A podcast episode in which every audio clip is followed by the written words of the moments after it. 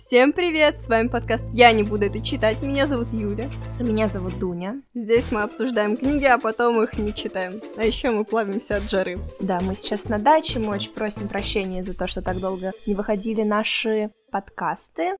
И мы надеемся, что наверстаем упущенное. Итак, сегодня я буду рассказывать тебе про роман, который я прочитала относительно недавно. Я даже помню, о чем он. Называется «Полиция памяти», автор Йока Агава. Короче, как я нашла эту книжку? Я пришла на Nonfiction 22, вот эту книжную выставку, я ходила туда с братом, с конкретной целью я хотела конкретные книжки конкретных авторов в конкретном магазине. Но, как обычно бывает на таких мероприятиях, я взяла то, что покупать не собиралась. Книжка оказалась э, «Полиция памяти». Это спонтанная покупка, которая неожиданно оказалась удачной, потому что обычно я покупаю что-то совершенно бессмысленное и глупое и странное, за что мне потом очень стыдно. А, но в этот раз я как-то угадала. В общем, эту книгу мне очень советовал продавец, но описал он ее как-то странно, я почти ничего не поняла, но все же купила, потому что, ну, вроде как книжка красивая, вроде что-то про Японию, вроде что-то современное, вроде как-то интересно даже. Я антиутопию почти никогда не, не читала. В общем, купила, прочитала и все равно ничего не поняла. Ну, то есть, вроде поняла, но совсем не то, что хотела понять. Эта книжка меня тронула и заинтересовала, но, как по мне, совершенно неожиданным образом. Если говорить про мой опыт э, чтения японской современной литературы, то я не очень хорошо с ней знакома. Мы с тобой читали э, «Если все кошки в мире исчезнут», даже говорили об этом на подкасте, книжка хорошая. Э, этот роман нам обеим понравился, но его нельзя называть последовательным или логичным. Потому что если вспоминать то, что там происходит, то можно заметить, что в некоторых моментах, наверное, герой мог как-то схитрить, и правила вообще какие-то странные, какие-то неоднозначные, и вот этот вот демон, который является героем, ведется непонятно. И в итоге этот роман как бы не совсем про сложную ситуацию, в которой оказался герой. Она скорее служит таким реквизитом, костылем, чтобы автор подвел читателя к идее идея хорошая, в принципе, заслуживает внимания, роман мне все равно нравится, но он не претендует на величие, он довольно простенький. И то же самое я могу сказать про Йоко Агаву, то есть э, дело даже не в странном поведении персонажей, а в том, что писательница вообще не старается объяснить нам, что происходит. То есть я знаю, ты любишь, когда нам все подробно объясняют, когда мы понимаем, кто тут маг, кто тут волшебник. Да, пожалуйста, я хочу дотошное описание на 30 страниц вон того куста. Да, тут такого вообще не будет, то есть, возможно, куст тебе опишут, но вот зачем он тебе описан, ты так и не поймешь. Это специфическая книжка с очень специфическим повествованием о сеттинге. Почему ты рекомендуешь мне книжку, которую даже ты не смогла понять? Ну, потому что на самом деле дело не в понимании мира, а в чем-то другом. Но как раз вот об этом я сегодня пытаюсь рассказать. А, неожиданно начну с сюжета. Что? Там есть сюжет? Да, да. Нет, нет, нет, фу-фу-фу, ты никогда не рекомендуешь книжки с сюжетом, ты не читаешь книжки с сюжетом. Какой сюжет? Что такое сюжет, Дуня? Тут есть сюжет. Когда я покупала книжку, когда мне советовал консультант на ярмарке, он говорил, что это так что-то вроде антиутопии, где какая-то таинственная полиция отлавливает людей за их воспоминания. Я подумала, что, наверное, это что-то про борьбу, да, с каким-то тоталитаризмом. Я сейчас вспомнила, в Gravity Falls была организация, которая жители Gravity Falls настирала им память. Потому что в Gravity Falls всегда фигня какая-то происходила. Но на самом деле я покупала книжку, я думала, хм, ну, я никогда не читала антиутопии, и, наверное, мне понравится. Или не понравится, но у меня будет такой experience, а experience это полезно, особенно в литературе. Но оказалось, это совершенно не то, что я ожидала. Девушка живет на острове, на котором все все забывают. То есть мы не знаем, забывают ли во всем мире, или только на этом острове, или только в этой стране, или только этот народ. Э, мы не знаем, где это происходит конкретно. А, как-то утром все люди на острове просыпаются с ощущением, что вот чего-то не хватает, что вот они что-то помнили, но забыли, и не помнят, что вот забыли конкретно. Потом вспоминают, что именно забыли, и решают, что теперь им это не нужно. То есть они проснулись утром и подумали, чего-то не хватает. Пример из книжки. Напрягают мозги и понимают, не хватает лепестков роз. Они думают, а, ну, раз мы их забыли, значит, наверное, они нам не нужны, или типа того собирают все лепестки роз и пускают их по реке. Все вместе от них избавляются. Что подразумевается под забыть? Мы так и не узнаем. Я не знаток японского, я не знаю, какие там, может быть, игры слов э, подразумевал автор. Мы так и не поймем, что имеется в виду под забыть. Потому что в конечном итоге есть герои, которые, например, работали с кустами, да, с розами, какие-нибудь садовники. И они помнят, что были некие розы, у которых были лепестки, и теперь они потеряли работу, и им нечего делать, и как бы они помнят, что были розы. Есть люди, которые, например, работали на катере, И теперь они не могут работать на катере, они помнят, что такое катер, у них даже остался катер, чтобы жить там, но как бы вот все, катер больше не функционирует. Не совсем понятно, что значит забыть.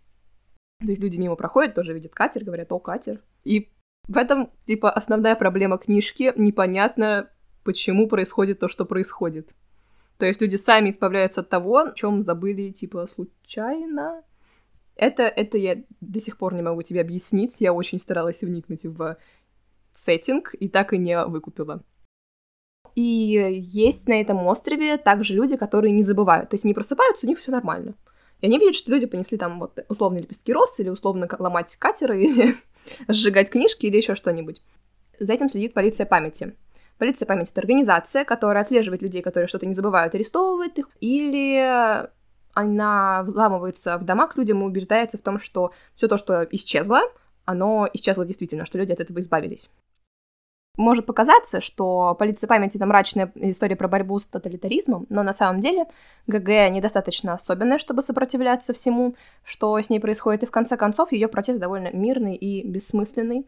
Она прячет э, своего коллегу, который все помнит, у себя в подвале чтобы за ним не пришла полиция памяти и не арестовала его, как когда-то арестовала мать нашей главной героини. И если ты думаешь, что это ружье выстрелит, оно не выстрелит. Что? Они не свергнут тоталитаризм. Я молчу, и не перевернут потому... мир. Боже мой, я, я молчу, потому что я офигеваю. Я... Зачем людям забывать про лепестки роз? Что? Ну, типа... Да, да, я до сих пор не понимаю.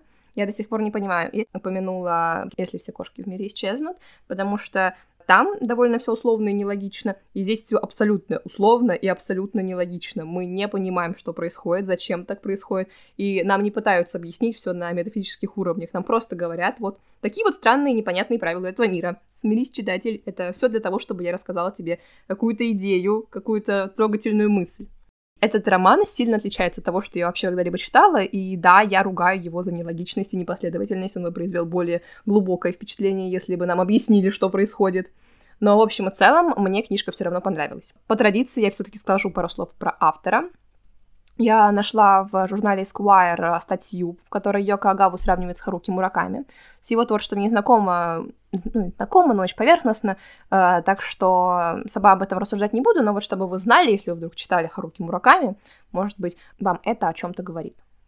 Биография писательницы интересна в основном тем, что она воспитывалась в строгой синтоистской секте, ну и как Достоевского проще понять, зная Библию и зная, что сам Достоевский был христианином, очень набожным человеком, так и Йоко Агава проще понять, если знать о ее видении мира. Но пересказывать все это я не буду, конечно, я не настолько зануда, чтобы изучать целую философию секты э, ради понимания, на самом деле, довольно такого романа на четверочку. С каких это пор ты не зануда, которая будет изучать философию секты? Я оставлю вам ссылочку на эту э, публикацию в Эсквайре. Можете в паблике ВКонтакте на, эту ссылочку, по этой ссылочке перейти и почитать. Автор статьи разобрался в этом вопросе более детально. Если вам все таки будет очень интересно, какая же конкретно философия Йоко Агавы, то почитайте статью. В принципе, она пафосная, но по делу. Почему книжка мне все таки понравилась? Несмотря на то, что с точки зрения сеттинга книга, конечно, средненькая, прям на тройку с минусом, если честно. «Полиция памяти» — это одна из немногих книг, э, которая тронула меня буквально до слез. То есть я читала, и я заплакала в определенном моменте. Я не знаю, если ты будешь читать, возможно, ты поймешь на каком конкретном. У Агава получилось очень нежно описать происходящее, то есть ты, конечно, ничего не понимаешь, и от этого твое восприятие этого мира, оно какое-то очень хрупкое. И когда ты понимаешь, что на самом деле этот мир ну, типа, непонятный, но очень жестокий, тебе становится как-то почти физически больно, очень грустно. Мне становится жаль всех, кто в этом мире находится, потому что мы-то наблюдаем за этим со стороны, а они живут в этом непонятном хаосе. И им же тоже, я так понимаю, как персонажам книжки ничего не объяснили. И мне их всех было бесконечно жаль. Ты прикинь, ты должен встать, понести куда-то лепестки роз, куда-то их там пускать, это тебя поймают и посадят в тюрьму или куда-то увезут непонятно куда. Ну, довольно жутко на самом деле. Мне было жалко героев, я не знаю, это может быть авторка-садистка. Я в той же статье в Эскваре слышала, что ее называют представителем японской БДСМ литературы. Вау. Но никакой эротики, никакой эротики. Просто специфическое отношение к персонажам и читателю, а я любительница страданий. Да, как Это самая оценила. известная любительница страданий. Мне, как любительнице идейных книг, э, очень понравились рассуждения писательницы э, о понятии коллективной и личной памяти, то есть э, как мы все, как нация, что-то помним, или как народ, или как там город, или деревня, какой-то не совсем общий experience, но что-то вот, что когда-то тогда сделало нас тем коллективом, которым мы являемся сейчас. Ну и вторую главную проблему книжки я бы сформулировала так, то есть есть ли у человека то, что у него не отнять, что-то вечное, что не страшно забыть и не страшно потерять, потому что все равно останется где-то с нами и никуда не денется. В сердечке. Ну, прикол в том, что в какой-то момент в книжке у людей начинают исчезать конечности. Нормас. И Отлично. непонятно, брать ногу и нести ее тоже на пруд, или там сжигать, или типа уже забить, или раз она не функционирует, то и пофиг. У людей начинают как бы исчезать тело, и она перестает функционировать, и они забывают, как им пользоваться. Сердечко это откажет. Есть ли у человека что-то настолько вечное, что не страшно забыть, не страшно забыть, как им пользоваться. Вот это основная как бы проблематика книжки, которая меня как раз так тронула, так задела, потому что я ответов в книжке так и не получила но получила очень какие-то садистские рассуждения автора, садистские не с точки зрения отношения к людям, а просто жестокие, по-моему, какие-то очень уж э, метафизические. Странный геноцид, где у людей пропадают конечности. Кстати, мы так и не знаем, это какая-то байка, которую придумала полиция памяти, чтобы всех на свете регулировать, это какая-то высшая сила, что это такое придумала, это какая-то аномалия или болезнь, мы так это и не узнаем. Я тебе спойлерю книжку просто нещадно. Все интриги рушу. А, Это совершенно не об этом книга, совершенно не а, про рассекречивание странных каких-то хитросплетений власти, какие-то интриги, вообще не об этом. Просто о вот такой вот внутренней человеческой боли и рассуждениях о бредности бытия. То есть ты просто предлагаешь мне пострадать. Ну да. Но книжка хорошая. Я люблю поплакать над книжками, но очень редко книги действительно доводят меня до слез. Они могут заставить меня задуматься. На той же «Женщины в песках» моя любимая книга, я не плакала. Но вот эта книга, конечно, никогда не станет моей любимой, но вот она меня тронула. Я давно не, не ревела над произведением, мне кажется, я плакала над э, «Гордостью и предубеждениями» Джейн Остин, когда мне было лет 11, что и как же там у них сложатся отношения. Но это было давно и неправда, а сейчас уже в более-менее таком осознанном возрасте с какой-то каким-то литературным опытом я все равно ревела как маленькая девочка какой-то фигней. А я плакала последний раз, по-моему, над хрониками странствующего кота. Тоже какой-то японец написал. Я, я зарекаюсь. Не больше одной книги в год про котов от японцев. Всегда слишком грустно. Это что вообще такое? Да, поэтому я не люблю читать про кошек, я поняла, что мое сердечко не выдерживает. Но все-таки в книжке, как я уже сказала, есть определенные недостатки, и я еще раз их озвучу. Смутило меня в первую очередь то, что э, пересказывать эту книжку очень тяжело. То есть неудивительно, что консультант на ярмарке э, так с таким трудом мне все это описывал. Я совершенно сейчас понимаю его, потому что я вижу, какие круглые у тебя глаза, и насколько ты не понимаешь, что я пытаюсь тебе сказать. Э, очень сложно пересказывать книжку, чтобы э, почувствовать то, что я испытываю сейчас я, все-таки, мне кажется, надо прочитать. Я вообще удивлена, что книга каким-то образом выбилась в лист э, Букеровской премии, ее там рекомендовали. Потому что прочитать аннотацию или там какую-то э, рецензию совершенно не, не имеет смысла это делать, потому что ничего не понятно. Ничего не понятно, нужно читать, чтобы полюбить книгу. И, во-вторых, все очень сумбурно написано. Как я уже сказала, ты не понимаешь, что происходит. То есть ты должен просто сказать, ладно, они ничего не понимают, я ничего не понимаю, автор, наверное, тоже не до конца понимает. Смиримся с этим и посмотрим, что автор хочет мне сказать. Когда начинаешь так воспринимать книжку, конечно, есть риск того, что ты будешь крайне разочарован, потому что ты веришь, что автор все-таки вырулит ситуацию. Как я тогда читала э, «Полли хочет крекер», я думала, ладно, я ничего не понимаю, но, допустим, автор вырулит ситуацию, сейчас мне все объяснит, э, отпускаем на самотек. И Пётр в итоге Первый меня подводит к тому, что ответ в книжке это Петр Первый пришел в наш мир сто лет назад или там 50 лет назад, оплодотворил тут несколько женщин и благополучно погиб, и теперь его дети решают проблемы. Можем мы столкнуться с э, таким исходом, но полиция памяти не такой случай, конечно. Если что, извините, что мы заспойлерили вам. и Полли хочет крекер. да. Великое произведение, я считаю. И все-таки почему я советую эту книгу, в смысле, полицию памяти, а не пулю хочет крекер, да?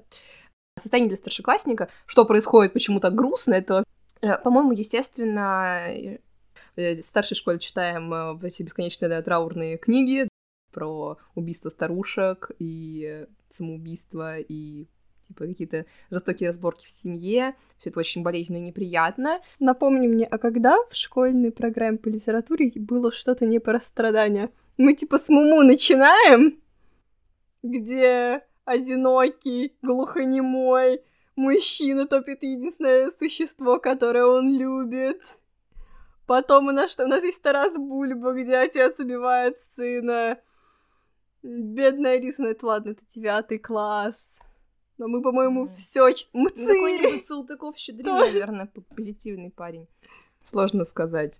Ну, в общем, это то, как раз о чем я говорю. Мы постоянно находимся в состоянии, что надо делать, что вообще происходит, почему же нам так печально и грустно, почему хочется плакать. Но я еще ни разу не испытывала ничего подобного при чтении книги. То есть я не понимаю, что происходит, да, мне очень грустно, но меня почему-то это так внутри задело, потому что все книги подряд доводят меня до такого состояния, но типа, делают вид, что это со мной что-то не так, я что-то не поняла, а эта книжка такая, ну, я хотела, чтобы тебе было непонятно и грустно. Давай просто отрефлексируем. Это такая, знаешь, гельштадт-терапия. То есть загляни страху в глаза, погрусти и поплачь. Насладись состоянием своего непонимания ситуации, отрефлексируй это и заодно подумай о вечном. Все, что я люблю. И если честно, книжка так легко написана, всего, по-моему, в 300 страниц. И, ну, мне кажется, того стоит. Стоит, чтобы прочитать. Нет, ни за что. Когда-нибудь я научусь формулировать описание книг так, чтобы тебе нравилось. Мне понравилась повесть «Прекрасная Тикуба», но это, это... Что это? Что? Неоднозначная книжка, похожая на «Если все кошки в мире исчезнут», но немножко о другом. Нет, нет, не хочу читать 300 страниц, чтобы потом мне сказали, ну как бы сама разбирайся. Нет, пожалуйста, разложите мне все по полочкам, не хочу думать. Не хочу. Я буду читать, а ты будешь думать. Да, идеальный тандем. Ну, у меня, в принципе, на этом все. Я закончила. Спасибо за прослушивание. Да, спасибо, что меня послушала, дали мне высказаться. Переходите в нашу группу ВКонтакте. Слушайте на удобных э, платформах. Э, ссылки тоже все есть в нашем паблике ВКонтакте. Я не буду это читать. С вами была я, Дуня. Я, Юля. Пока-пока.